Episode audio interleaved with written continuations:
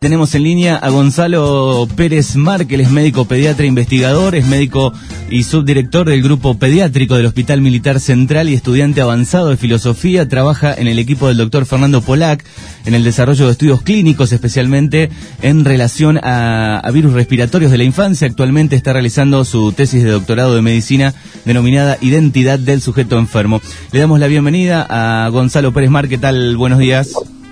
Hola, buenos días. ¿Cómo te va? Bien, gracias por atendernos, este Gonzalo. Bueno, están trabajando en un tratamiento experimental para curar el coronavirus mediante la donación de, plasma, ¿es así, no?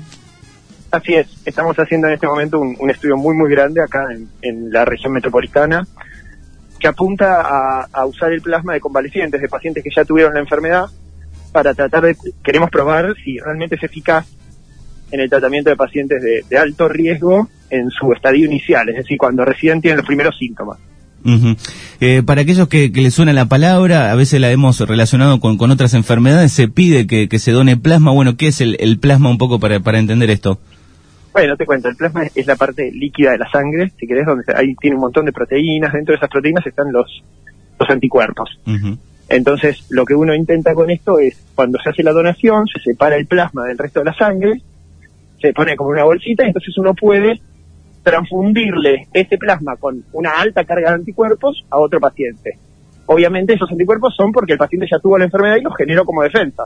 Entonces es un poco lo que nosotros llamamos inmunidad pasiva, es darte las defensas ya armadas para que en ese momento, por ejemplo en estos pacientes de alto riesgo, en que están ahí mano a mano contra el virus, en la primera etapa de su enfermedad, esos anticuerpos los ayuden y puedan quedar solo en esa etapa leve, que no, no pasen a ser graves.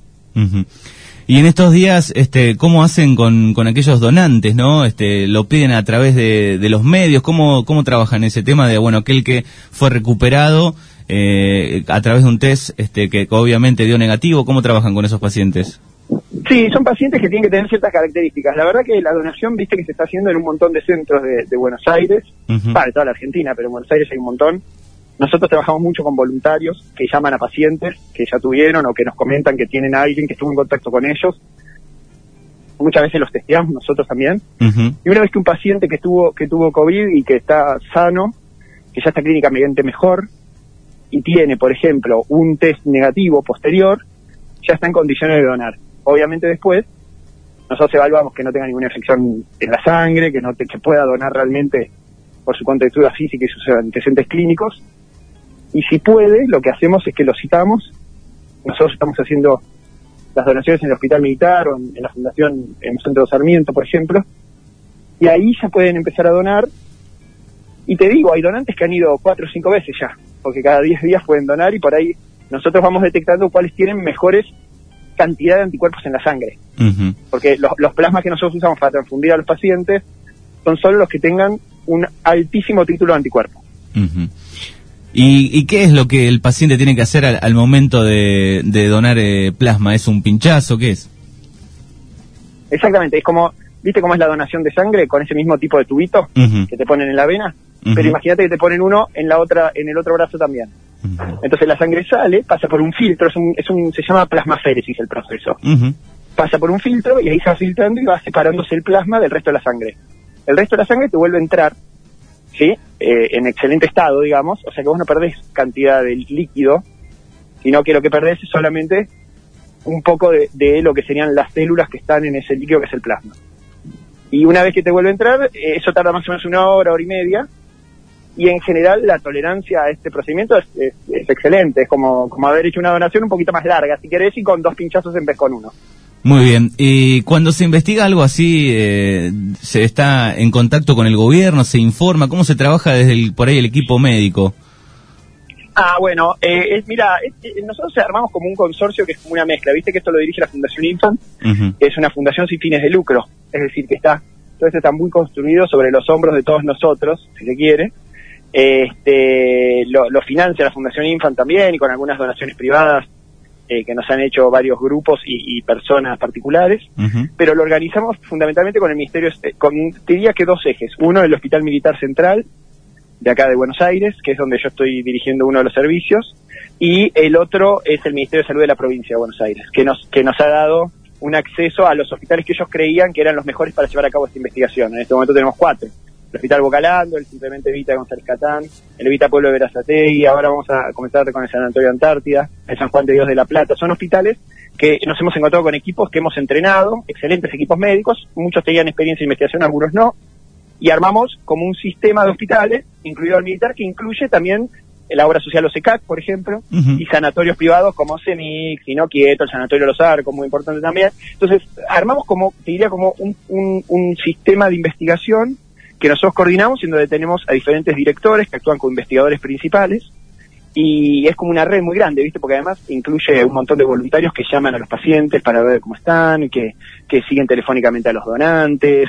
Somos más, en este momento somos más de 500 personas en total trabajando. un número... Así que fuimos haciendo tipo, tipo una telaraña, fuimos armando. Exactamente, un número importante.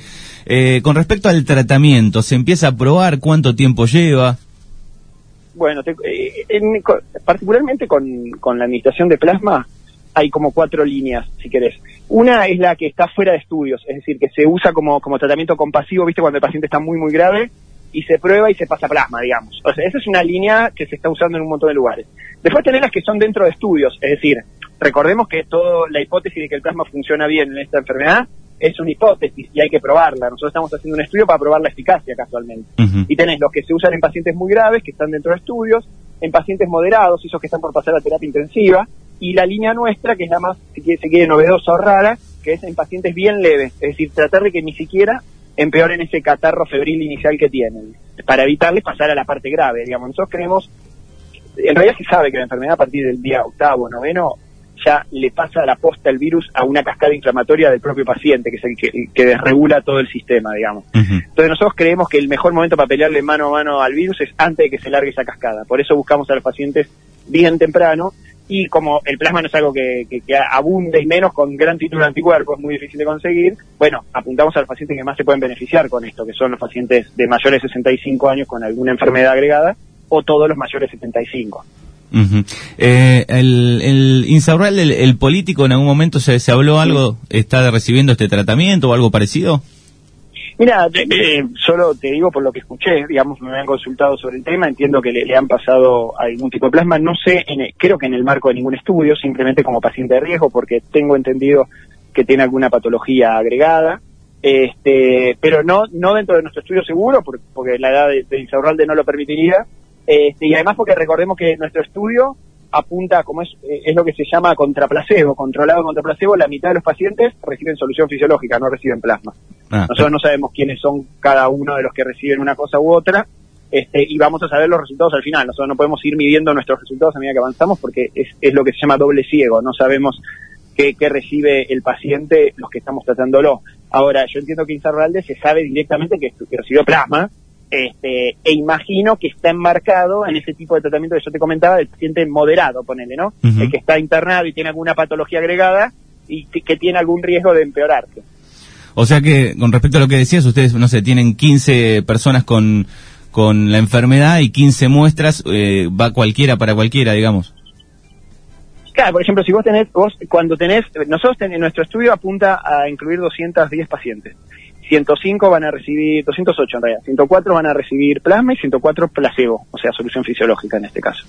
Eh, no sabemos quién es cada uno. Nosotros vamos reclutando, se hace como también, eh, te cuento, este tipo de diseño estudio apuntan a probar muy bien la eficacia de una, de una determinada, de un determinado tratamiento. Entonces tienen, son multicéntricos, viste, en muchos centros, no solo en uno, es decir, cosa que uno pueda ver las variedades que hay en diferentes lados de la población y que además eso después pueda ser reproducible en otros centros de todos lados tiene que ser eh, randomizado, esto de que se aleatoriza, digamos, se, se, sortea como a nivel informático quién recibe plasma o quién placebo, no hay una una alguien que señale con el dedo que le toca a cada uno, doble ciego, es decir, nosotros no sabemos qué recibe el paciente y los tratamos a todos exactamente iguales para, para que sea más objetivo, y contra placebo, para que vos puedas realmente probar la eficacia, porque lo que pasa muchas veces es que en los otros tipos de estudios, ¿viste? en los pacientes más graves, es que el paciente tiene como 10 tratamientos diferentes.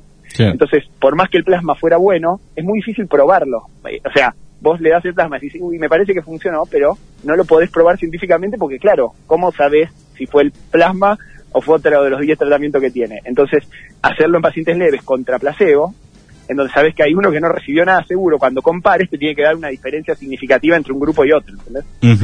Bien, claro, estamos hablando con Gonzalo Pérez Marc, él es médico pediatra investigador de Buenos Aires, lo hemos visto en charlas TED, en los canales de, aire, en alguna nota también en alguno de los diarios conocidos de, Buenos Aires. Bueno, Gonzalo, te quería preguntar un poco sobre, sobre tu trabajo, lo que debe ser todos los días volver a tu casa y estar trabajando ¿no? en contacto con pacientes tal vez que hayan tenido COVID o que tengan, este, seguramente todo un proceso este, para volver a tu casa, ¿no?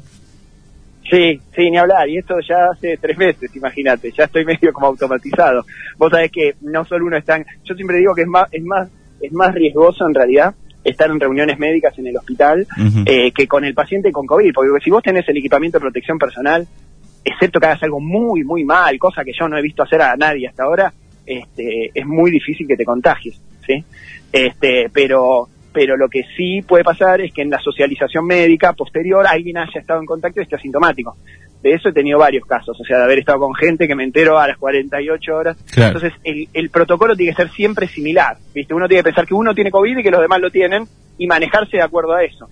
Cuando llego a casa, obviamente, como vos decís, es sacarse los zapatos, limpiar todos los objetos que toco todo el día, el teléfono, los auriculares, el celular, el reloj, etcétera, todo, este, y cambiarme después me lavo bien la cara, todo, y recién ahí puedo saludar a mis hijas. Yo tengo dos nenas, este, y a mi esposa que están ahí esperando en casa pobres y, que, y que tienen que tomarse 15 minutos previo a, darme un beso, aunque sea.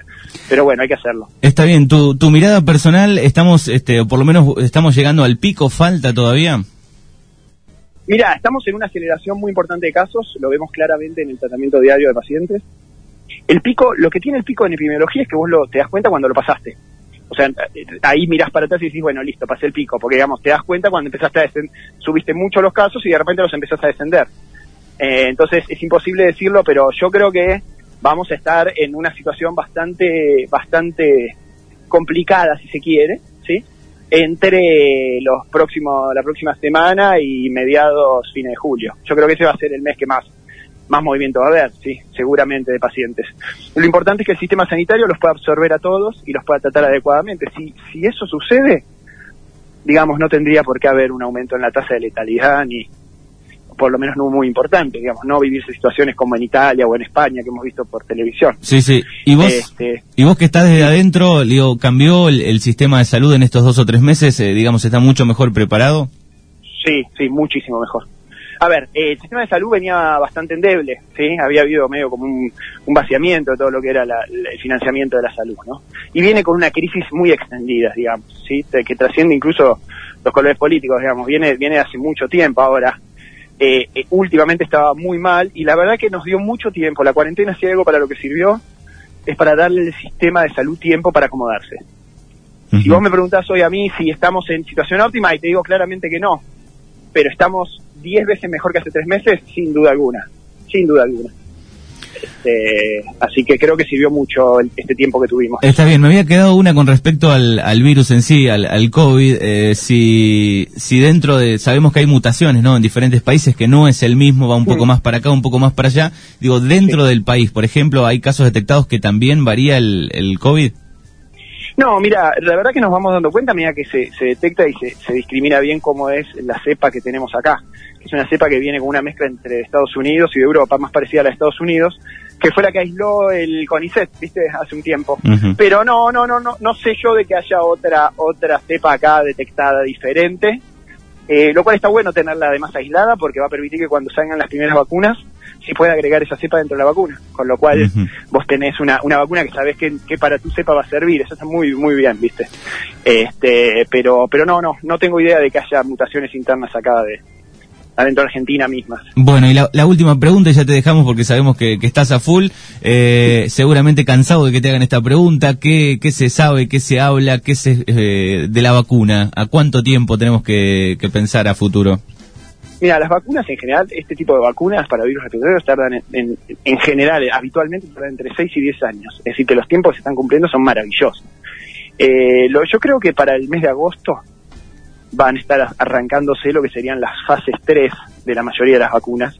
La fase 3 es esa parte en la que vos probás la eficacia. Similar a lo que estamos haciendo nosotros con el plasma, y te le das a la mitad de la gente le das la vacuna, a la mitad de la gente le das placebo y te fijas cómo funciona. Este, esa fase tarda un par de meses, ¿sí? Puede tardar yo creo que entre dos y seis meses tranquilamente.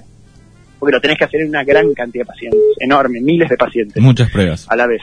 Sí, sí, sí, tenés que hacer, no sé, entre 5.000 y 10.000 pacientes, poner, ¿sí? En, todo, en todos lados. Entonces, eh, yo creo que esa, esas fases se van a estar entrando entre julio y agosto, calcularle que para fin de año van a estar los resultados y la producción distribución todo eso va a estar para mediados del año que viene probablemente. ¿Cómo ves, eh, eh, cómo ves la, la, parte política, cómo actuó con respecto a la, a la cuarentena, a las medidas tomadas y un poco la gente también? Mira, la cuarentena, la cuarentena la verdad es que es, es, siempre es víctima de su propio éxito. Es decir, si vos hiciste bien la cuarentena y, y, y, e implementaste bien las medidas, sentís que se hizo para nada porque está todo bien. Bueno, a ese es el momento que uno tiene que decir, no, entonces funcionó bien la cuarentena, ¿no? Que es un poco lo que pasó acá.